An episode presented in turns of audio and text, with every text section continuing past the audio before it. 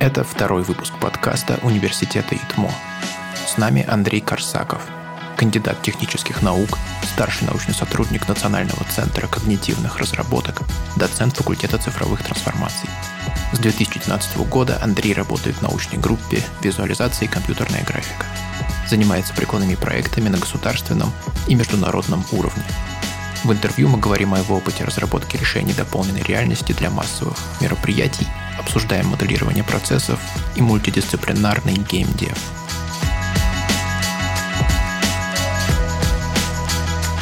А, я бы хотел начать с э, европейских игр и поговорить об этом проекте. Он все-таки такой многокомпонентный и много команд, насколько я знаю, участвовало в подготовке проекта. И достаточно серьезная задача обеспечить дополненную реальность для многотысячной аудитории прямо вот во время мероприятия на стадионе. Как э, вы подошли к совместной работе, как вы вообще объединились и с точки зрения вашего участия, насколько я знаю, это программное обеспечение в первую очередь. Да, мы программную часть сделали и, собственно, само, само по себе сопровождение Э, во время проведения шоу, то есть тоже мы обеспечивали. Вот, соответственно, все там нужно было в реальном времени э, отслеживать, мониторить, запускать и прочее, работать там с телевизионной группой и прочими вещами.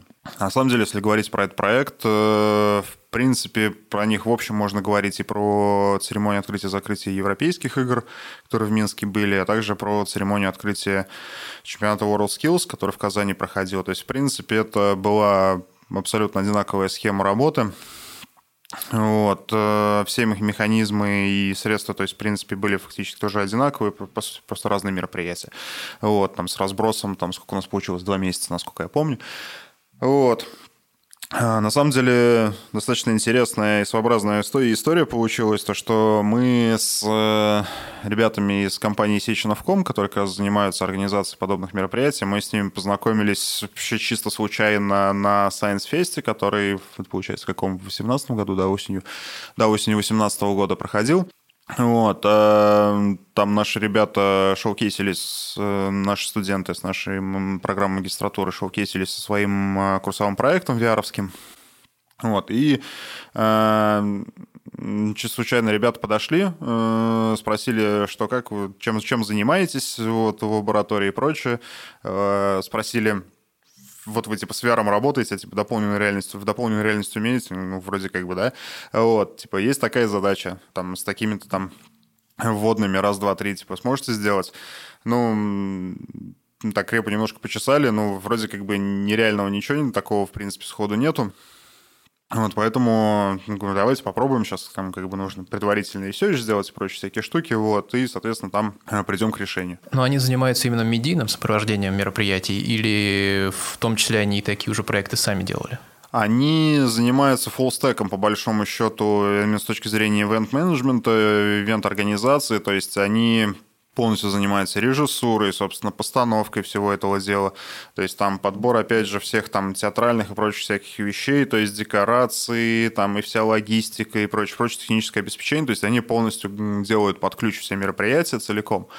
Вот. И вот им хотелось сделать такую вот особенную фишку, собственно, для, э, для европейских игр. То есть мы начинали с этого.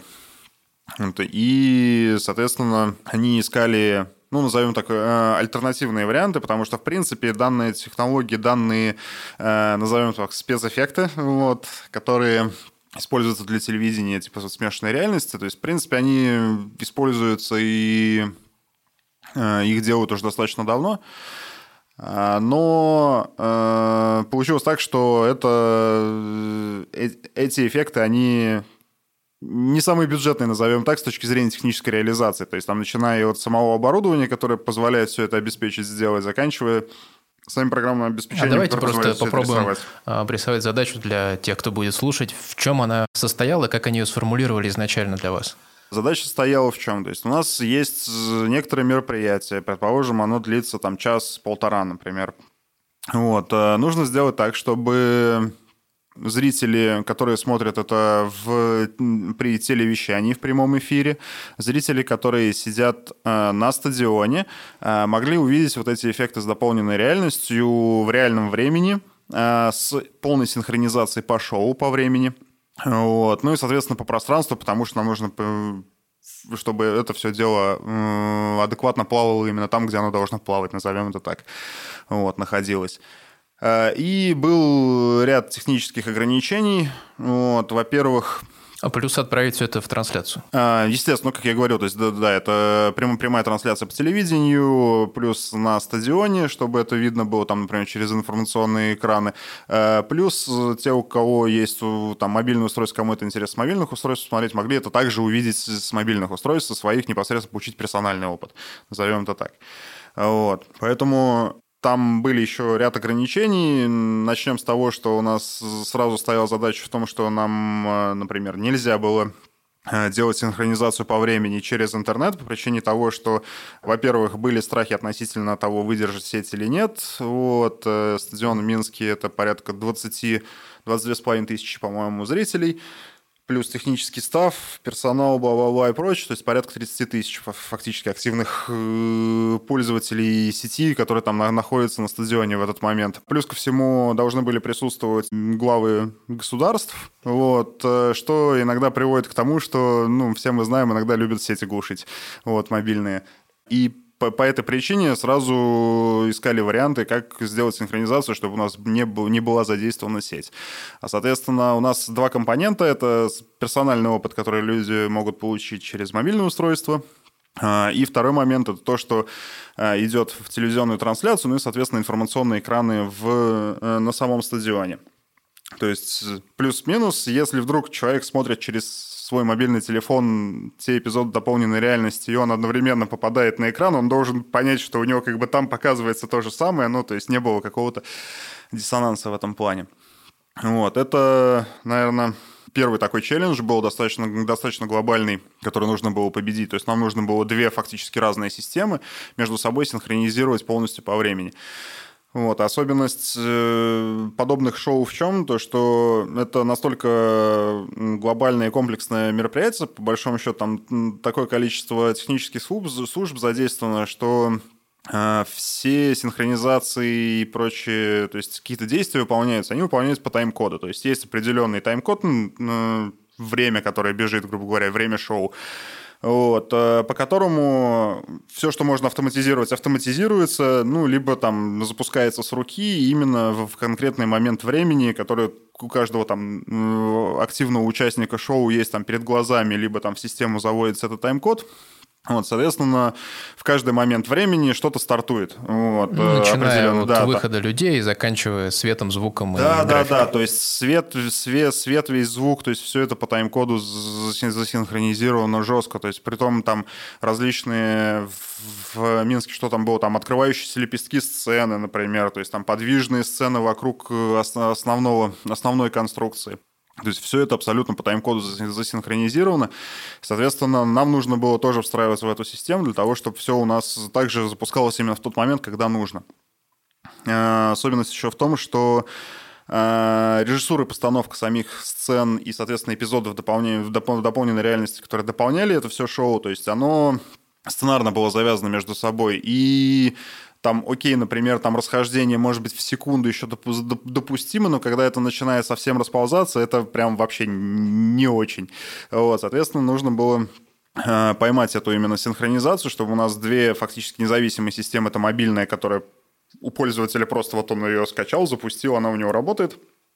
И та, которая работала с прямым эфиром, с, с телевизионным, чтобы контент воспроизводился максимально, насколько это возможно, синхронно. Но вы все-таки решили отказаться от использования тайм- тайм-кодов именно потому, что, ну, как сказать, превентивно отказались из-за высоких рисков падения сети и других форс-мажоров, либо... А какие-то мощностные характеристики изначально просчитали и поняли, что достаточно ну, нагрузка будет высокая на всю систему? Э, да нет, на самом деле, если, если делать, ну, назовем так, сервер синхронизации, который мог бы выдержать пиковую нагрузку, окей, 30 тысяч, 30, 30 тысяч запросов там, в секунду, то есть они все равно синхронно идеально не будут валиться. То есть это не так, чтобы сильно напряжно, назовем так. То есть, ну, это не супер-мега нагруженный, назовем так, сервер какой-то, да, высокая нагрузка, но это прям не совсем аврал-аврал какой-то. Вот. Э, это, в принципе, можно сделать, но Вопрос стоял в том, то есть стоит ли тратить на это ресурсы, вот, и свое время, и заморачиваться, если вдруг неожиданно мы туда приедем, и такие всю сеть погасили. Ну, как бы мы не, мы не были уверены, что ее не погасят. Вот. Хотя в конечном итоге, да, ее не гасили, сеть работала более-менее с перебоями, назовем так, тупо из-за нагрузки. Вот, но работала. Вот, поэтому мы сразу максимально старались. То есть это у нас был вариант на случай, если ну прям совсем ничего не получится. То есть это вот всегда самый-самый последний вариант. Окей, тогда мы сделаем, будем долбиться куда-нибудь на внешний сервак и там по, по той части синхронизироваться. Но мы в любом случае, мы все равно синхронизировались по тайм-коду, вот, просто немножко другой схемой.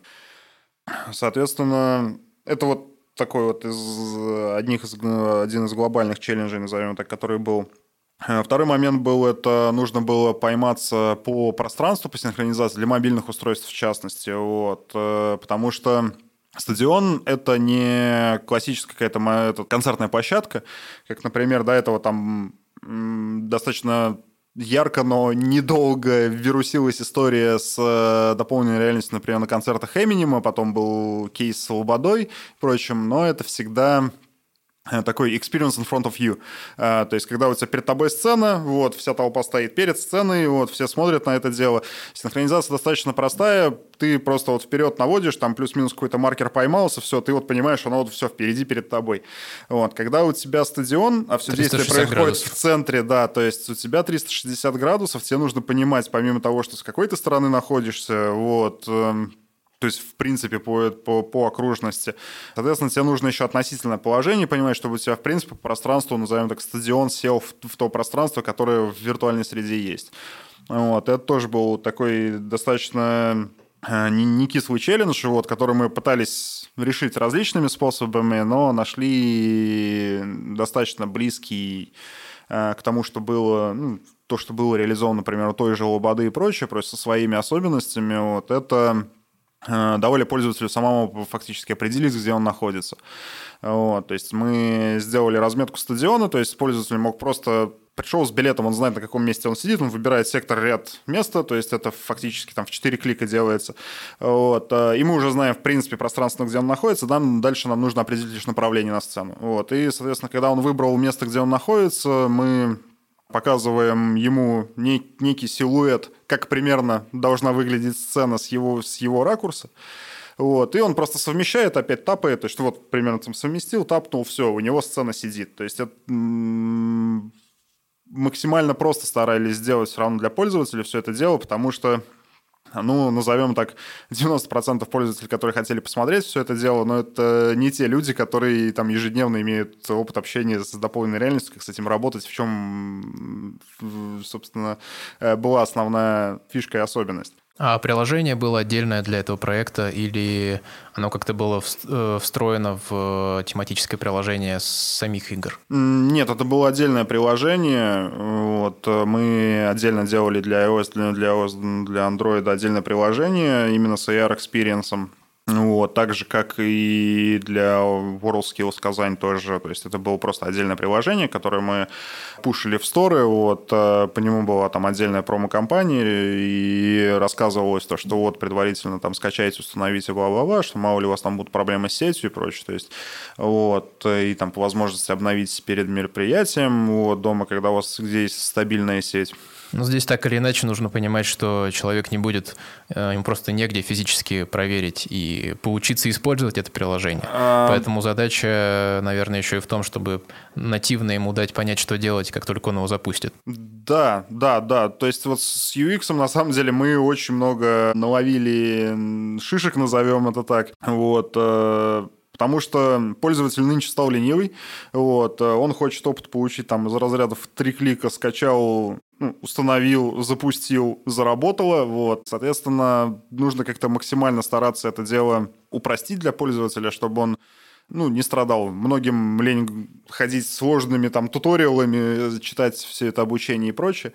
Вот. И как бы мы не старались, например, максимально объяснить пользователю, товарищ, вот там вываливается окошко из разряда там, тебе нужно будет сделать сейчас вот так, вот так, вот так, вот, вот обязательно там из разряда там, дай доступ, например, для камеры, иначе не заработает и прочее. Вот сколько бы ты не писал объяснений, как бы ты подробно не разжевал, какие бы ты туда гифочки не вставлял, что нужно сделать. Народ почему-то этого не читает. для, для нас это было несколько, ну, назовем так, больно, то есть мы старались сделать какие-то удобные туториалы и прочее, вот, а зачастую вылазили э, например, в, в сторах э, или просто почтой приходили отзывы, то, что люди затыкались тупо на тех шагах, которые уже описаны в туториале были. То есть вот им нужно было просто вот по шагам пройти, как там нужно. Они пишут, ой, у нас вот тут что-то, короче, не синхронизируется и прочее. Там же написано, вам нужно синхронизироваться в тот момент, когда вы выбрали место. Вот у вас появляется надпись там даже ожидание синхронизации, вот. А они сидят и ждут, например, не в тот момент, когда у них там нужная музыка играет. Там написано, типа, дождитесь э, нужного сигнала на информационном экране, запустите приложение, бла-бла-бла, вот эти всякие штуки. Вот. А там оказывается, ой, я запустил в какой-то рандомный момент, и у меня ничего не происходит. Ну, Конечно, да, не будет ничего происходить, потому что вам объясняли в начале вроде как, а вы просто этого не прочитали. Вот, вот таких вот, вот всяких моментов очень много было. То есть в Минске мы очень, ну, очень, очень большой пул фидбэка собрали по, по этой части, и многое постарались уже для приложения в Казани исправить. То есть мы уже загоняли туда не только те, э, те фонограммы и те тайм-коды, которые соответствует конкретно, там, например, эпизод дополненной реальности. То есть мы брали полностью весь, все, все фонограммы всего шоу и тайм-коды. Вот, и, соответственно, в любой момент, когда бы пользователь, например, не запустил, он приложение слышало, собственно, что происходит, и выдавал им информацию, типа, товарищ, извини, там, твой AR-эпизод будет, например, через 15 минут, или ты уже его пропустил, вот, ну, то есть, чтобы понятно было, что он не в тот момент.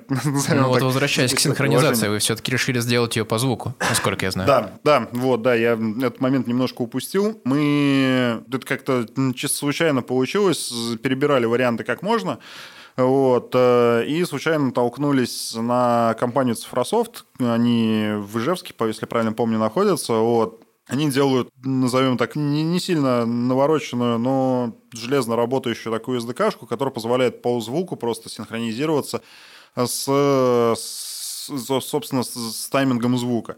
Вот. Они это позиционировали как для работы с некоторым интерактивом, например, с ТВ, еще с чем-то, то есть когда ты можешь, например, там, я не знаю, по, по звуку рекламы что-нибудь выводить, грубо говоря, у себя там в мобильном приложении, еще что-нибудь в этом духе, вот, или по в звуковой дорожке, например, фильма, то есть дополнительный какой-то интерактив дополнительно предлагать, то есть с этой точки зрения. Воз, вот. Возникает тогда логичный вопрос. Одно дело, ты сидишь у себя в гостиной, другое дело многотысячный стадион. Да. То с качеством распознавания? С качеством распознавания. У нас было очень страхов, много страхов, сомнений, и, как оказалось, ну, назовем так, в 75% случаев э, все распознается достаточно хорошо. Вот. Э, там особенность в том, что у них система построена не на слушании сверки прям один в один, грубо говоря, звук, звука, звуковой дорожки. Они строят сигнатуры, собственно, по звуковой дорожке своими какими-то хитрыми алгоритмами, которые весят существенно меньше, например, чем аудиофайл. То есть э, это, в принципе, какие-то особенности в каждую там из разряда там миллисекунду э, времени, или там, не знаю, не знаю точно дискретизации временной. Вот. Но какие-то из разряда микроособенности звуковой дорожки, которые позволяют понять, что это именно этот трек и что это именно этот момент в этом треке. И, соответственно, когда микрофон слушает окружающий звук, он пытается найти эти особенности просто в звуковой дорожке. То есть, если он вылавливает эти особенности, он понимает, да, то, что вот, и они начинают там следом друг за другом там несколько повторяться, значит, этот трек в этот, в этот момент времени. Соответственно, там синхронизация ну, точность синхронизации, там, если прям совсем хорошие условия, назовем это так, там, доходило где-то 0,1-0,2 секунды, то есть он почти идеально, то есть попадает во время.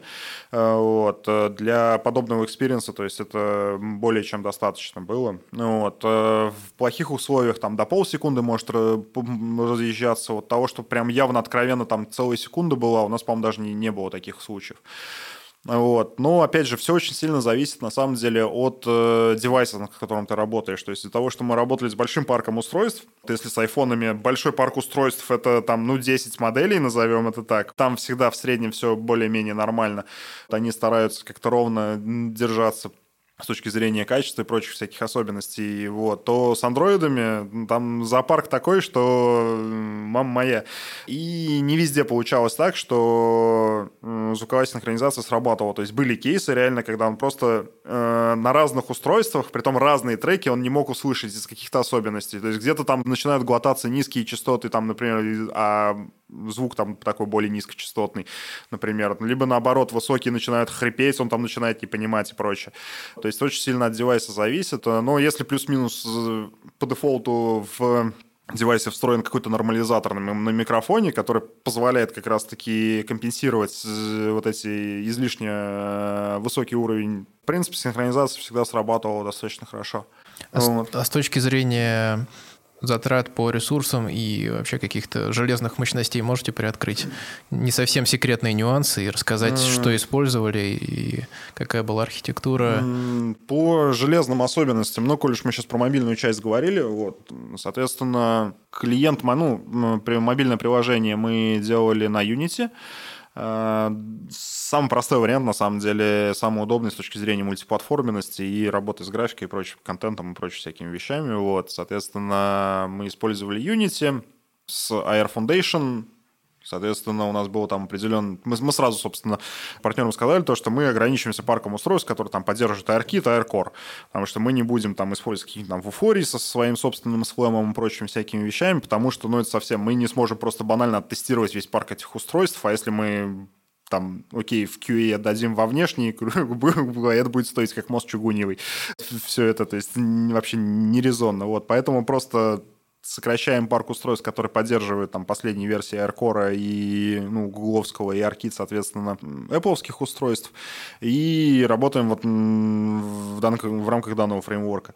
Вот, соответственно, для этого вот мы Air Foundation использовали. Что там еще? Ну, мы там сделали с Собственно, сделали плагинчик для Unity, вот как раз для цифрософтовского для цифрософтовской SDK-шки. Кстати, он у нас даже бесплатный есть, лежит open source на, на GitHub.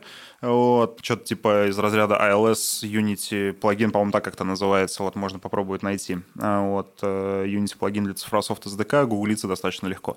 Вот, если вдруг кому-то будет интересно ну что там еще по мобильной части, сделали систему менеджмента контента, чтобы у нас сценарии запускались, все там по таймлайну воспроизводилось. Немножко повозились с тем, чтобы у нас там системы частиц корректно по таймлайну воспроизводились, потому что у нас же пользователь может зайти, зайти в любой момент времени конкретного э, эпизода. Соответственно, нужно, чтобы он увидел именно с того момента, с которого, с которого он зашел, у него засинхронизировалось. Вот, соответственно, немножко повозили системы, которая позволяет сценарий воспроизводить именно четко по времени, чтобы можно было фактически трехмерный вот этот вот опыт увидеть, как в фильме, то есть можно было прокручивать вперед-назад и прочее. Если с классическими анимациями это, в принципе, работает, назовем так, из коробки, вот, то например, с системами частиц немножко пришлось повозиться по причине того, что они обычно работают по какому принципу в какой-то момент они начинают спауниться, и дальше они типа живут какой-то момент времени. Если ты вдруг там в какой-то момент времени оказываешься до старта точки спауна, они вроде как бы еще не родились, вот, и у тебя их вроде нет, хотя они вроде должны быть.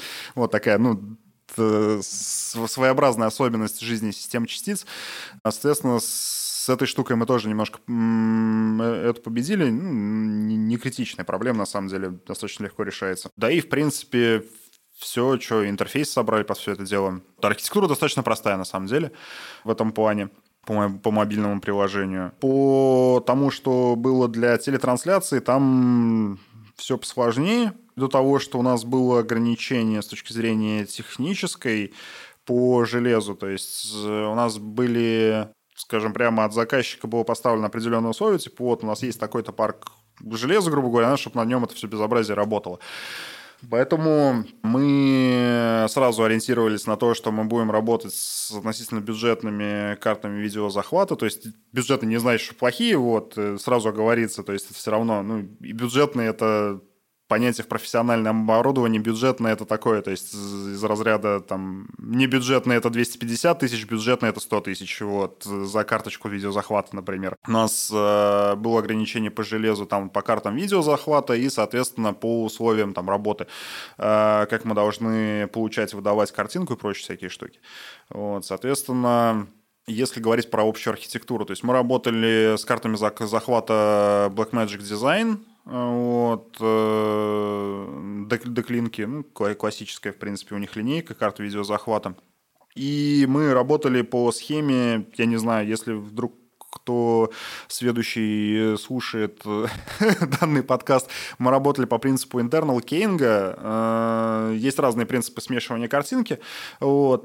Internal keying — это когда к тебе заходит видеокадр с камеры. У карточки есть свой процессинговый чип определенный, назовем это так, вот, если совсем э, на пальцах объяснять, куда заводится также еще кадр, который должен накладываться, то есть просто ну, изображение, по большому счету, который должен накладываться поверх э, кадра камеры, а, закидывается с графической, ну, с видеокарты туда, и карточка внутри себя это все дело смешивает и отдает уже собранный кадр. То есть, в принципе, мы больше там ничего никак не контролируем, то есть мы вообще никак не влияем на кадр, который к нам приходит с видеокамеры и прочее, мы даже не знаем ничего о нем. То есть мы просто в Keyer плюем картинку, которая содержит цвет и альфа, то есть прозрачность, что должно быть прозрачным, что непрозрачным. Вот. И оно там у себя внутри смешивает с достаточно хорошей скоростью вот, и выплевывает наружу уже через выход, э, через видеовыход на пультовую. Э, это очень хороший кейс, э, не кейс, это очень хороший pipeline, например, для оперативной графики, там, например, накладывают всякие титры и прочие всякие штуки, вот, для таких вещей. А, но, как мы, поработав, поняли, не очень хороший кейс именно для вот эффектов смешанной реальности, потому что там очень много сразу же ограничений накладывается на render pipeline. Ну, вот, э, то есть то, как все это дело нужно рендерить, как это все дело правильно нужно смешивать и прочее. Вот. Эм, но... С точки зрения именно мощности обсчитывания в прямом эфире или привязки объектов или чего-то еще? А, скажем так, с точки зрения выдачи конечной картинки, то есть качества конечной картинки и достижения некоторых эффектов. То есть из-за того, что мы не знаем, поверх чего мы накладываем вот, картинку, то есть мы, в принципе, просто отдаем информацию, то, что вот у нас здесь вот есть какой-то цвет, и у него там есть определенная прозрачность относительно, ну, то есть он, насколько он будет прозрачен поверх картинки, на которую накладывается. И, соответственно, некоторые эффекты в духе там различных там, эффектов преломления, корректного, корректной прозрачности, например, вот, э, дополнительных эффектов там с освещением, там, с тенями и прочими всякими штуками, э, не всегда получается э, правильно воспроизвести, потому что для этого нужно э, смешивать, ну, назовем так, особым способом смешивать картинки, которые к тебе приходят, с той, которую ты считаешь. То есть фактически их нужно вместе рендерить, назовем это так вот, для того, чтобы добавить какие-то там искажения дополнительные, прочие всякие штуки, чтобы у нас картинка села лучше, ну вот, сверху. Поэтому, то есть некоторые эффекты там при таком пайплайне почти нереально, в принципе, добиться. То есть ты не сможешь никак э, сделать, как знаете, Э, эффект, например, от костра вот этих искажений, то есть тепловые, которые есть там, или от горячего асфальта. Таких эффектов ты, например, никогда не добьешься, потому что ты не можешь внести искажение в заднюю, ну, картинку сзади. Это то же самое там с корректной, правильной там прозрачностью, потому что даже если мы вроде визуально не воспринимаем якобы некое э, искажение, например, от стекла сквозь него, когда пропускает, но все равно искажение есть у любого объекта просвечивающего, у него есть определенный там индекс of refraction. То есть, э, и, соответственно, он немножко изменяет картинку сзади, вот, и ты вроде как бы напрямую это не замечаешь, но, в общем, когда смотришь, это чувствуется, назовем так, если уже на, на уровне ощущения.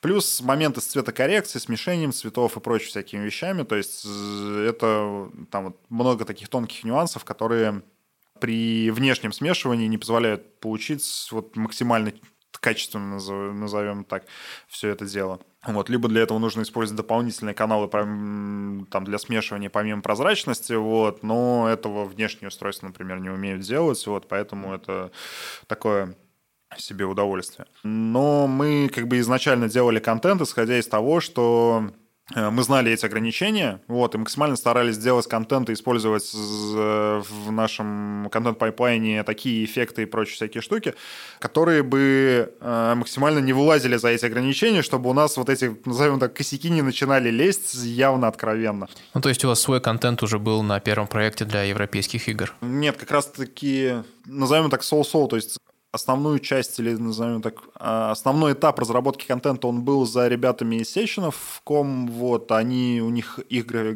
графисты делали, рисовали э, базовый контент, в том числе там местами с, с анимациями и прочими всякими вещами, а мы уже дополнительно это дело интегрировали в движок, вот, докручивали какие-то эффекты дополнительные, вот, адаптировали и прочее, то есть уже причесывали, прилизывали, полировали все это дело, чтобы это уже в графическом движке все это правильно, нормально работало.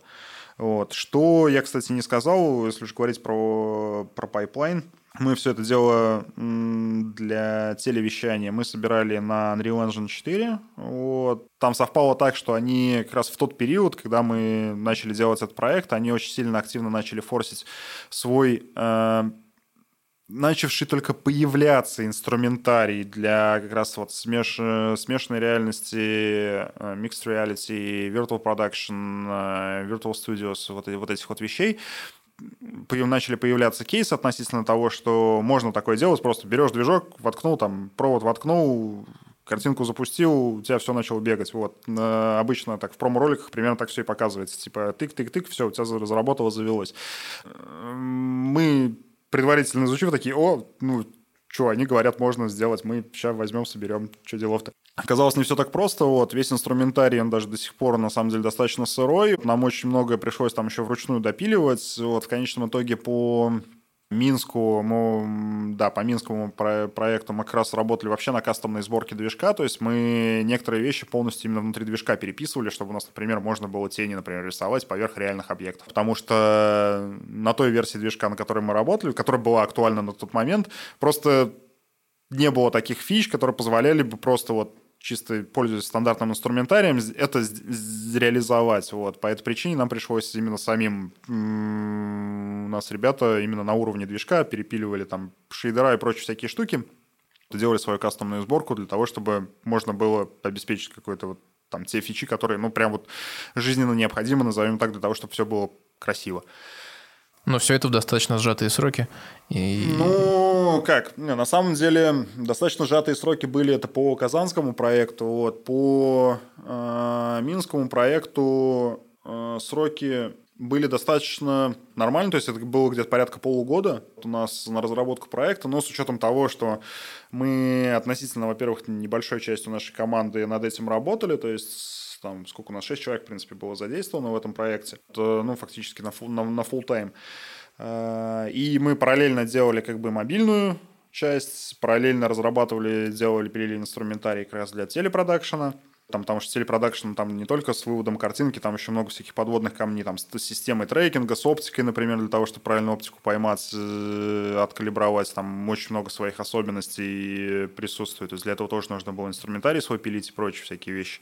Есть, как я уже говорил, в движке базово, то есть какой-то совсем минимально базовый функционал был заложен, вот, но очень много там какой-то обвязки дополнительной приходилось писать именно самим. Вот. А, была адаптация от одного проекта, от одного мероприятия к другому, и за полтора месяца нужно было воспользоваться всеми наработками и переложить проект, по сути, с новым контентом, уже все перезапустить на новой площадке. Да, фактически где-то полтора-два месяца, если, ну, если в чистую брать, это было, да, по-моему, ровно два месяца. У нас 20 Первого у нас, по-моему, было июня открытие европейских игр, а, по-моему, 22 или 23 октября у нас было как раз открытие, ну, октября, все совсем уже все, смешались все люди и кони в голове.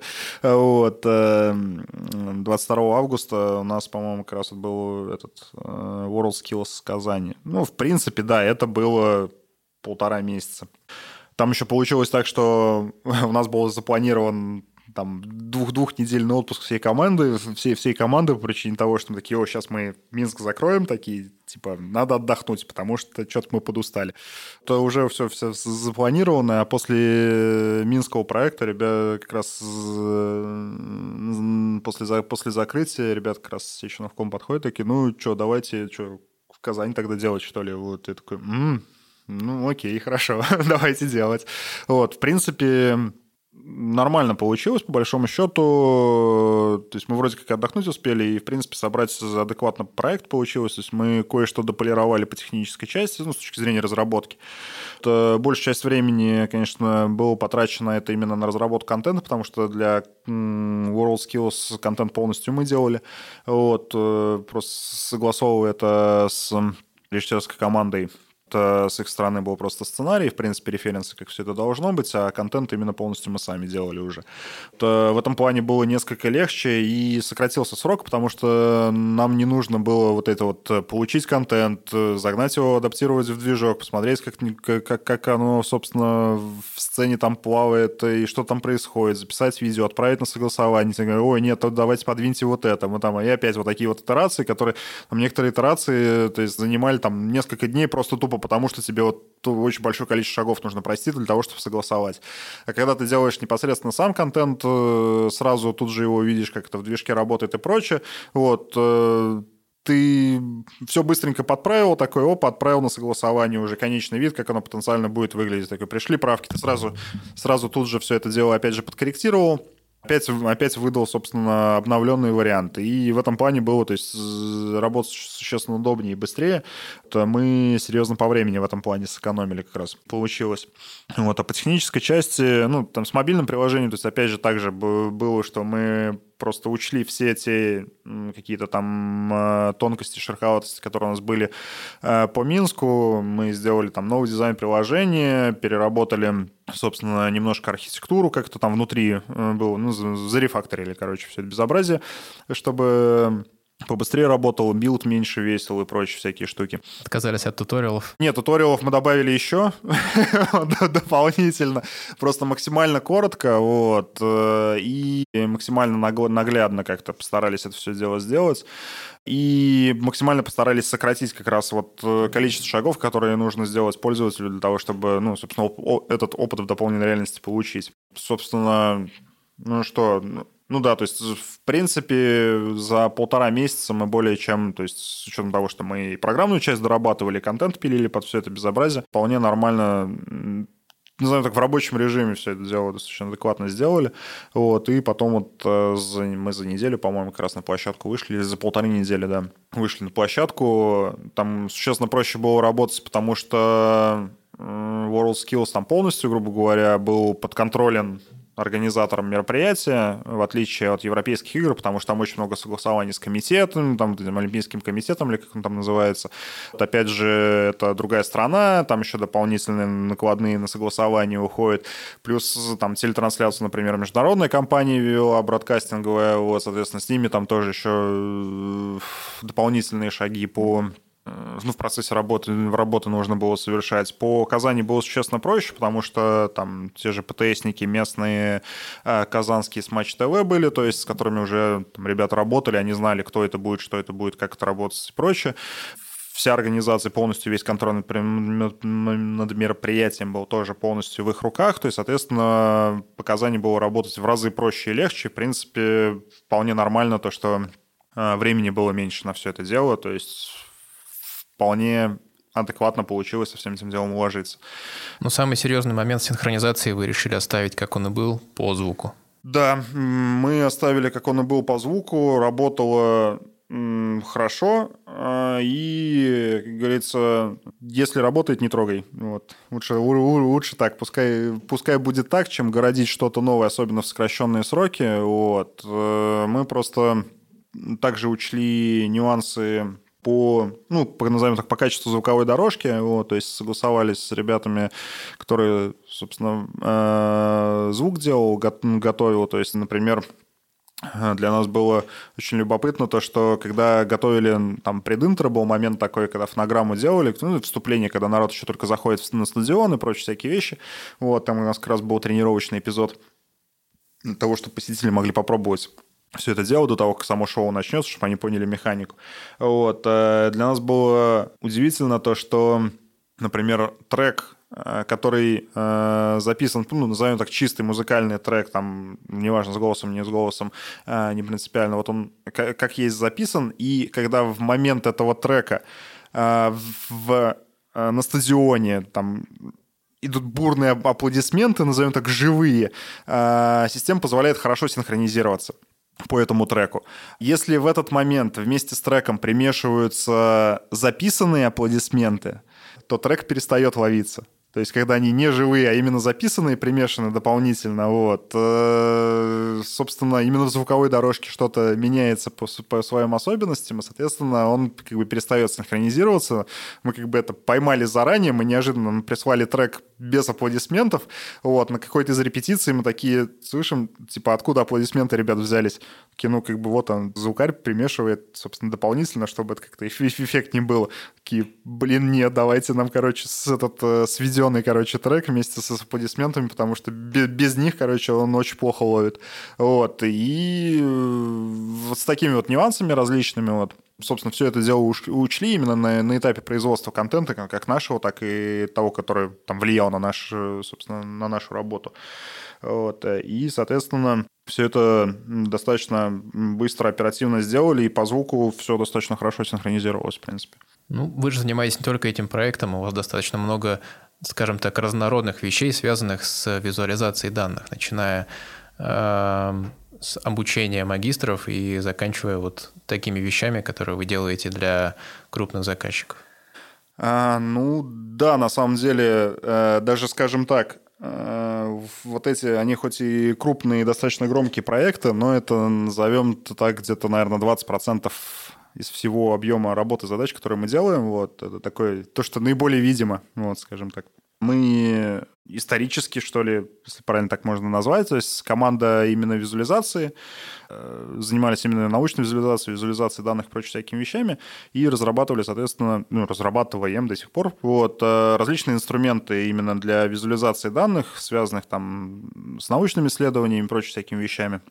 Соответственно, и сейчас продолжаем активно по этой ветке работать с, с крупными заказчиками, в частности, вот, и, и отдельными частными небольшими, там, нашими, назовем так, внутренними заказчиками, то есть с ребятами из других научных групп, которым там нужно какой-нибудь небольшой инструментарий, например, сделать для визуализации данных, для того, чтобы быстро, там, удобно с ними работать можно было. Поэтому вот к дополненной реальности и вот то, что связано с этим, мы там, назовем так, косвенным путем пришли, благодаря, в том числе благодаря тому, что используем как раз-таки технологии, которые в игровой индустрии используются, вот, применяем для работы именно с, с серьезной визуализацией, назовем это так, что ли.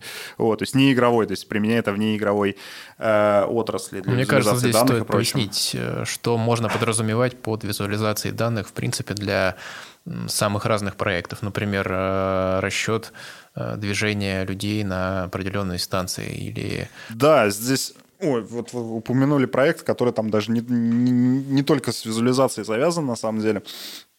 Визуализация – это такая штука очень достаточно объемная. Вот. Ну, по большому счету, это визуальное представление некой, не, некоторой там, либо численной, либо абстрактной информации вот, э, в некие визуальные формы мы любим с динамическими формами работать, когда что-то во времени еще происходит, вот, а еще на это можно повлиять, поэтому интерактивные.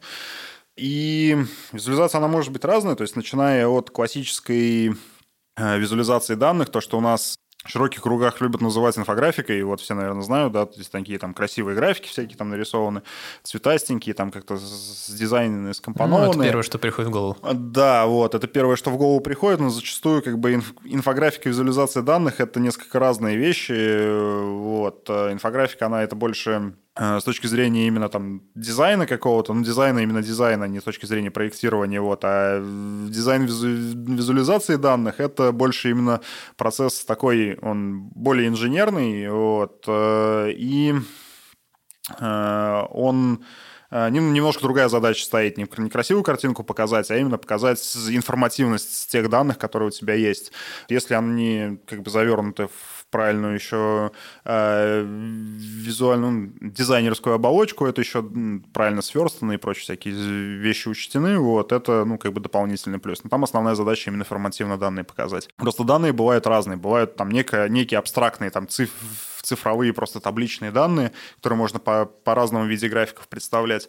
Есть данные более более ассоциированные с реальным миром, что ли, вот так вот. Привязанные к Э, какому-то ну, да, объекту. ну, то есть привязанные к какому-то объекту, то есть это может, могут быть, то есть, вот, например, в научной визуализации, которая называют научной визуализацией, что, что там э, может быть вот таким типа реальным? Это, например, визуализация там воздушных потоков, я не знаю, вот, томография, например, там МРТ-снимки, то есть, которые для того, чтобы визуализировать объемы, вот, гидрометео, всякие вот эти вот штуки, которые показывают, где у тебя есть четкая конкретная пространственная есть, э, назовем это так, я сейчас немножко скачусь к академ- к академической части и цитированию некоторых своих лекций, то, что э, с точки зрения научной визуализации у нас в данных э, э, пространственное измерение, оно определено э, физическими, там, химическими какими-то свойствами естественных объектов.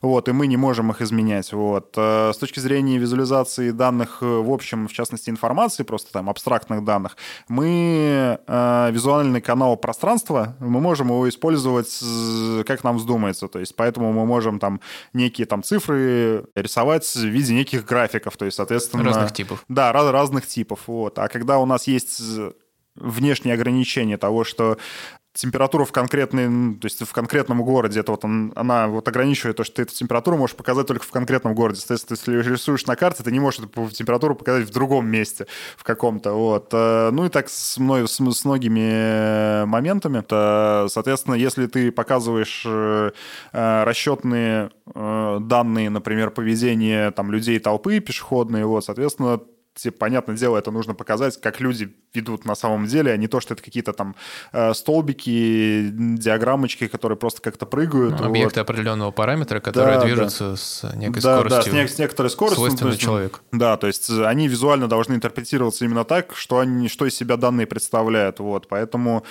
э, мы и в большей части работаем именно с такими более реальными, э, физичными, что ли, объектами, вот, э, в духе той же, опять же, визуализации пешеходной мобильности, то есть это еще одна из дополнительных веток э, именно исследовательской, научной, назовем это так, а, у, в нашей лаборатории, вот, по э, разработке искусственного интеллекта как раз для пешеходной мобильности.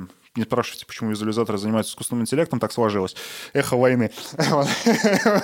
Но это нап- напрямую коррелирует с направлениями деятельности, как раз связанные по игровой разработке, потому что как бы какие игры без искусственного интеллекта, по большому счету, особенно сейчас. Поэтому оно так достаточно естественным образом у нас появилось. И, соответственно, мы вот занимаемся ну, виз- визуализации вот подо- подобных физи- физических э, процессов, то есть это там та- будь то же пешеходная мобильность, там, например, у нас был большой проект, до сих пор ongoing, назовем это так, по инструментарию визуализации, например, гидрометеорологических данных. Вот, это по прогнозированию, там, опять же, той же нашего там моря, океана, там уровни температуры, течения и прочие всякие штуки. Ну и, соответственно, то, что в атмосфере происходит, это, опять же, там различные осадки, ветер, направление силы, температуры, геомагнитная, по-моему, обстановка и прочее. То есть такие вот реально физические объекты, да, наверное, правильно будет сказать. Эффекты. Ну вот, эффекты. И, соответственно, что мы там еще делаем-то? А, ну, с различной там урбанистикой работаем, вот тоже там с девелопментом. То есть есть сейчас пару э, идущих проектов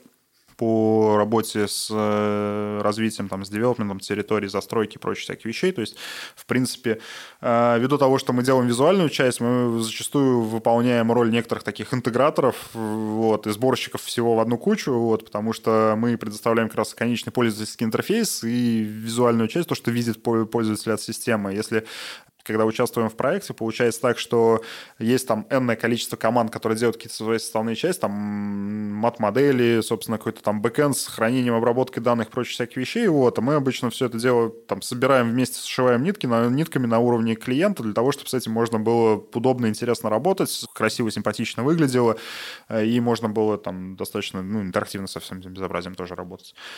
Вот, поэтому какая-то конкретная предметная область ну, для нас не сильно принципиально. То есть, в принципе, мы достаточно э, с большим количеством поработали там с медициной различной, вот, здравоохранением, вот как раз урбанистику, с финтехом сейчас достаточно крупный проект идет, вот тоже там как раз именно больше по визуализации информации, потому что финтех — это цифры, все вокруг цифр, такой более абстрактными данными, вот, работой. Вот. А если говорить там про урбанистику, девелопмент, как раз наоборот более такие приземленные конкретные вещи, то есть там застройки, дома, дворы, улицы, вот это все парковки, вот прочие всякие штуки, то есть такие более, более конкретные вещи, например. Когда так.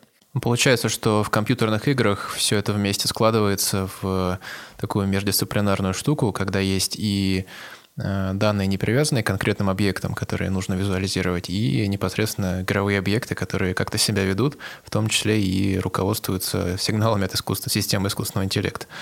Да, да, по большому счету, в последнее время вот, э, вы все-таки к этому пришли, исходя из общего тренда на междисциплинарные программы в университете, или исходя из своих каких-то интересов все это сложилось воедино? Скорее, наверное, Второе, не из общих трендов, ну, то есть это, это скорее эволюционное развитие, нежели какое-то такое вот э, подстраивание под какие-то тренды и прочие всякие штуки.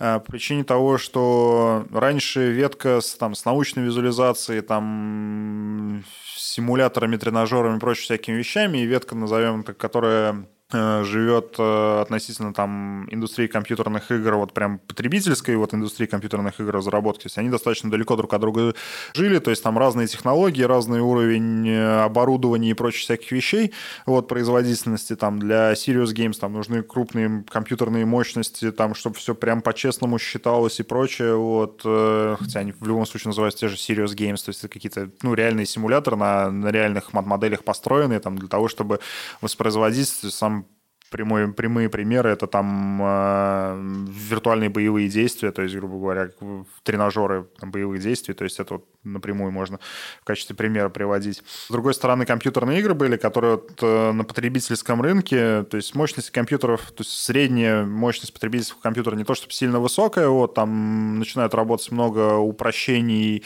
в угоду оптимизации скорости, для того, чтобы это быстрее работало, больше, более симпатично, более развлекательно выглядело, то есть не всегда нужно полностью достоверно, правдоподобно что-то воспроизводить, потому что из-за из этого может потеряться интерес у, у игрока. Но последние там буквально три, наверное, года очень активно эти области приблизились друг к другу, то есть начали смешиваться. Э, инструменты, которые используются там в разработке игр, например, они очень активно пошли в enterprise, в научную область, э, используются там те же игровые движки. С другой стороны, очень много наукоемких э, вещей из э, как раз-таки вот, серьезной разработки начали попадать именно в, в, в игровую разработку, то есть те же более продвинутые системы искусственного интеллекта, там э, различные там методы генеративные для того, чтобы там уровни генерировать, прочие всякие штуки. То есть, в принципе, игровая индустрия, она всегда была вот одним из двигателей вот подобного там компьютерной графики и прочих всяких вещей. Сейчас это прям очень явно и остро чувствуется, то, что области смешиваются, прям серьезно. Мы просто туда как-то естественным образом попали, потому что мы, в принципе, занимались вот этой научной визуализацией, но любой человек, вот я не знаю, там в любого практически, кто, кто занимается компьютерной графикой, они всегда хотели разрабатывать игры, наверное. Вот каждый там в душе мечтал свою игру какую-нибудь разработать. Если они об этом, то есть если они скажут нет, скорее всего, они просто не боятся об этом признаться. И э, зачастую ну, всегда хотелось как бы, назовем так, этим заниматься, быть на свою. Я даже пару раз выполнял тестовые задания Wargaming еще до того, как сюда пришел. Э, соответственно, почему бы не попробовать, э, ну, то есть возникла мысль, почему бы это не начать смешивать и не начать именно вот, ну, с точки зрения именно магистратуры, учить ребят, которые хотят в игровую индустрию пойти, именно во-первых, с уровнем магистратуры э, давать им те компетенции, например, которые есть у нас с точки зрения там, научно-академической части, с точки зрения R&D разработки, то есть то, что зачастую, в принципе, на самом деле кадрам высшей квалификации не хватает. То есть вот какой-то вот такой вот э, больше свободы в принятии решений, то есть не тупо там следовать пайплайну, то есть крутить отсюда и до обеда какую-то гайку, а именно возможность иметь навыки постоянно учиться, ресерчить, изучать, искать новые методы, способы решения, то есть нетривиальные, может быть, способы решения задач, прочие всякие вещи, потому что в принципе, со, стороны индустрии, вот по, по нашему общению э, с компаниями, это ну, очень актуально. То есть они, то есть компании либо ищут э, ну, совсем прям юных джунов для того, чтобы под себя вы, вырастить кого-то конкретно под свои процессы, либо они ищут очень скилловых там лидов вот, уровня топ-менеджмента сотрудников, которые уже обладают этими скиллами. То есть они там и могут и в менеджмент, они могут э, правильно провести, пускай быстрый какой-то research, принять корректное решение на основе каких-то, может быть, ограниченных вводных, которые есть.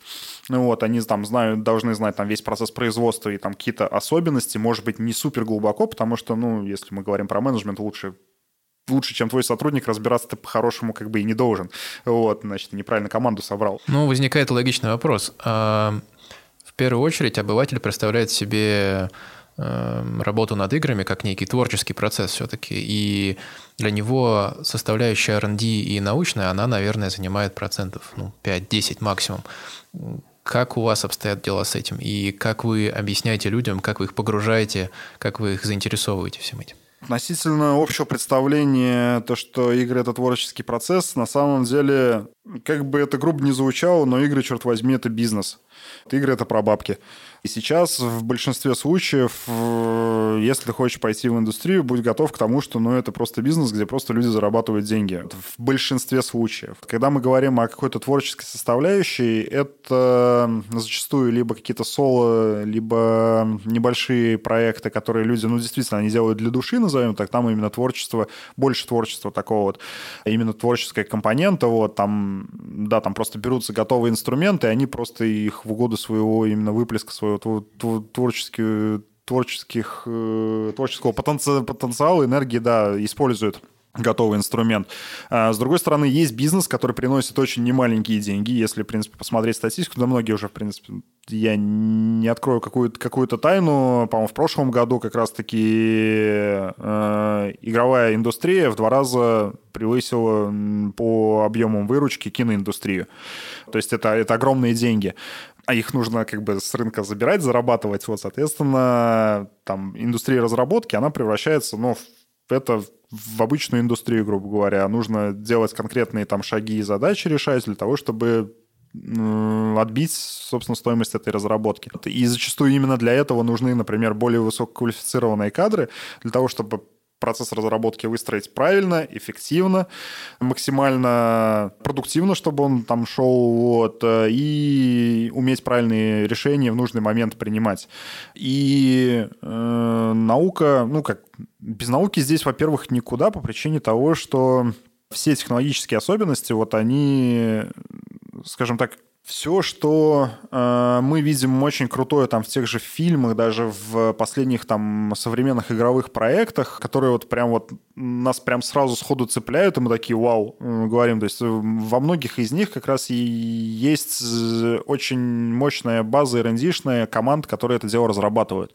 Там взять никому будет не секрет, особенно те, кто работает с компьютерной графикой. То есть, например, команда там диснеевская и пиксаровская, то есть она э, просто непоправимый вклад, назовем так, сделала в развитие компьютерной графики, в том числе и реального времени, потому что у них каждый новый э, новый мультфильм, например, который они выпускают, вот, или новый фильм, там есть какие-то новые фишки, новые технологии, которые реально там они публикуют там на каком-то там Сиграфе том же, то есть именно как научные публикации, потому что раньше нельзя было сделать, они там новые какие-то методы придумали, мат-модели и прочие всякие штуки, вот, для того, чтобы это можно было уже здесь сейчас реализовать быстрее и удобнее.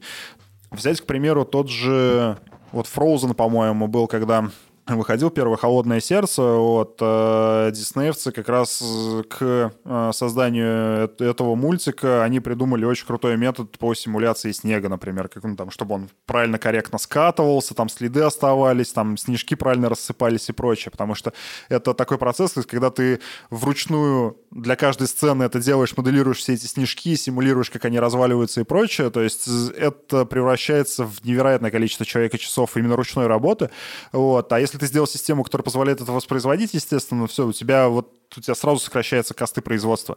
Но при этом ты немножко потратился на R&D, собственно. Вот, э, ну, как немножко, обычно это немножко. Получается так. А, и вот в каждом проекте зачастую есть какие-то моменты, которые очень э, сильно развивают индустрию, там, компьютерной графики, искусственного интеллекта, чтобы, чтобы не взять, там, просто, в принципе, высокопроизводительных вычислений. Вот. А если говорить там про игровые какие-то проекты, э, у нас э, Саша Техлит наш очень сильно нас всю, всю нашу команду постепенно пытается, буквально недавно обсуждали, затянуть в, секту проекта Star Citizen, вот, который есть Э, сейчас ну, достаточно долгое время э, идет, э, находится в разработке. Вот каких-то оценок по нему давать не буду. Выглядит все очень круто. И вот если посмотреть именно на техническую составляющую его, что они внутри реализуют, это просто сумасшествие, технологий внутри на самом деле. То есть там практически полностью бесшовная вселенная, при том не уровня там No Man's Sky, который выходил, а именно прям полностью в, фактически в реальных масштабах, когда ты можешь там прям взять, взлететь планеты, увидеть где-то там, о, там, там маленькая светящаяся точка на небе. Она говорит, типа, о, пойду-ка я до нее долечу. Ты садишься в свой космический корабль, взлетаешь с поверхности планеты, вылетаешь там на орбиту, видишь, что это космическая станция, к ней подлетаешь, так увидишь у нее там посадочные доки, садишься туда, вылазишь из корабля, идешь по ней гулять, ну, как бы все бесшовно, это вот все оно там вот делается. И внутри там лежит такое бешеное количество технологий, э, что там просто с ума сойти можно на самом деле. Там и бешеные, там просто офигенные модели экономические, которые дел, позволяют, собственно, воспроизводить жизнь всего, всего, этого, э, всего этого мира. Э, различные модели, которые позволяют там реалистично генерировать поверхности планет, чтобы они были максимально неповторяющимися. То есть ну, самый основной обычный эффект в генерации, это когда у тебя такие тайлящиеся какие-то там текстуры, ты, ты видишь, у тебя просто одинаковые объекты начинают повторяться друг за другом. Добиться реалистичности, чтобы это выглядело естественно максимально, это ну, тоже та, та еще задача. В том числе и в кино возвращается. Да, ну, кино...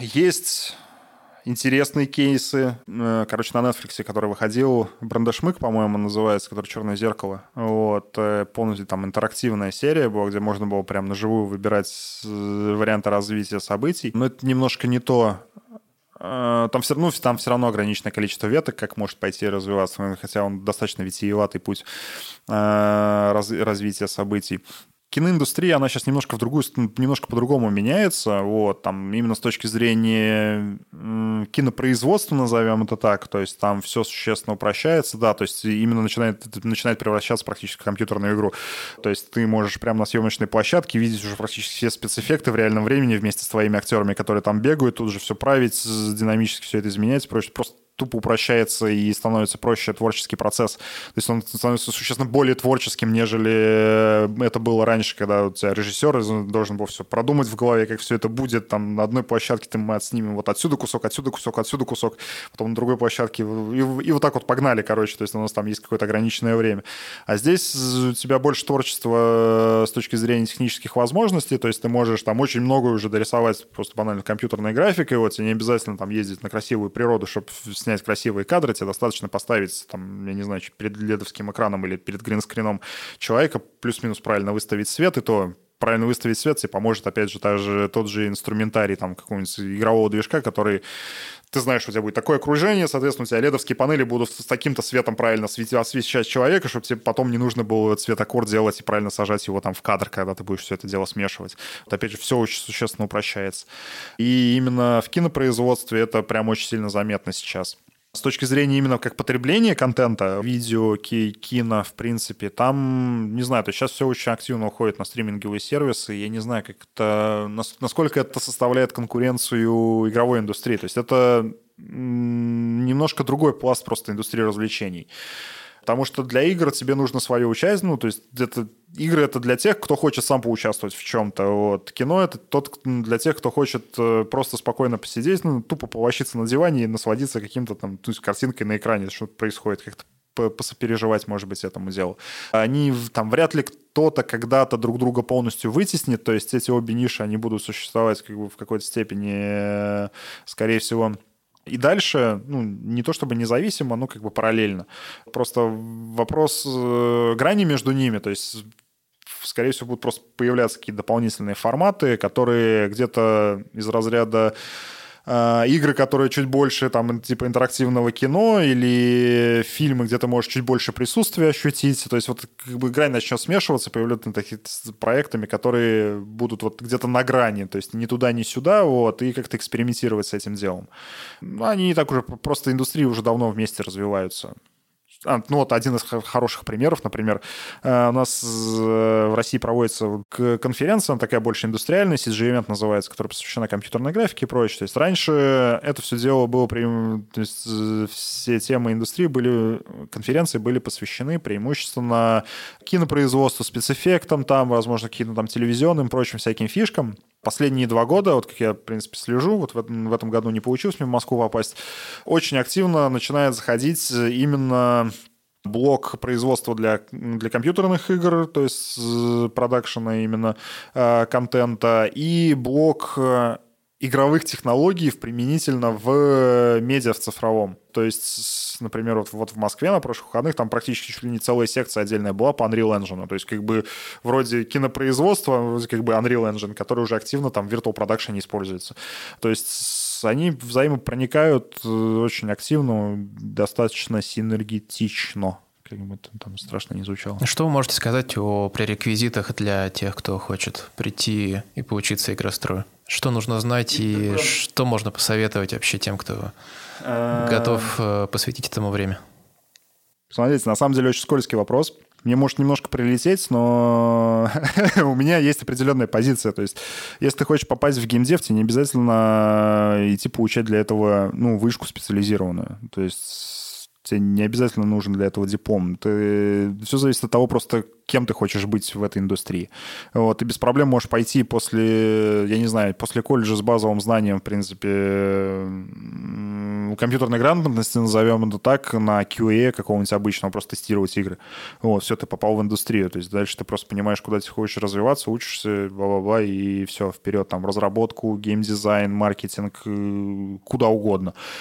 С другой стороны, как бы у нас в то же время, в принципе, отсутствует как таковая система образования для индустрии игр в России. То есть по сравнению с Европой, с Америкой, где это давно, ну, такая же вполне себе академическая ветка для, в образовании, бакалавриате, магистратуре, там, с тем же ресерчем для PhD studies. Вот. Э, у нас это никогда всерьез не воспринималось, и там никак особо не развивалась. Вот в те моменты, как раз когда э, игровая индустрия начала активно развиваться, пошла в массы и прочее, когда это все дело там ну, активно зарождалось в университетах, у нас были как раз наши злопамятные лихие 90-е, где в академии не развивалось ничего от слова совсем. Поэтому у нас вот образовался некий такой прогал в этом деле, и сейчас э, многие не понимают, ну, типа, вроде как-то хочет учиться, не понимают там зачем э, и прочее. Соответственно, мы запустили именно магистратуру с точки зрения во-первых, технологическую, то есть мы не учим в явном виде, как многие хотят, типа, хочу на геймдизайнера научиться.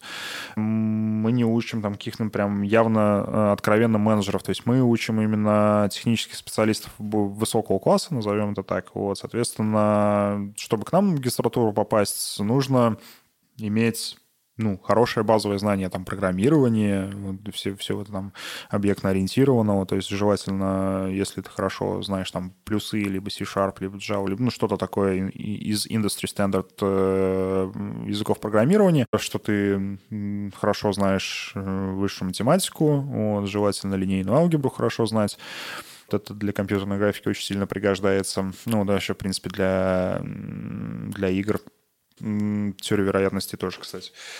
Да что еще? Самое главное, ленивым не быть из пререквизитов. Вот. Э, у нас, кстати, есть возможность поступления по портфолио, то есть если человек активно что-то делает, то есть он там делает свои проекты, участвует в каких-то там конференциях, там, я не знаю, активно там ездит, шоукейсится на DevGam еще где-то, вот, или там где-то активно работал как-то связано, плюс-минус там коррелирующие области с компьютерными играми, там, опять же, интерактивными технологиями, то есть есть вполне возможность попасть, например, через конкурс портфолио. Мы достаточно жестко, правда, отбираем, в том числе там смотрим мотивацию, которую там необходимо написать и прочие всякие вещи, но, в принципе, такая вероятность есть. То есть вот у нас сколько, два или три человека, по-моему, в этом году прошло как раз по конкурсу портфолио, и мы как бы не жалеем. Ну, то есть ребята за, действительно замотивированные. Ну, а так, да, то есть, ну, технический базовый бэкграунд какой-то. Вот, вот если ты учился на программиста, и ты не филонил, вот, э, ты немножко, может быть, даже если работал программистом хотя бы на уровне там стажировок и прочих всяких вещей, вполне возможно, ты сможешь попасть на, к нам.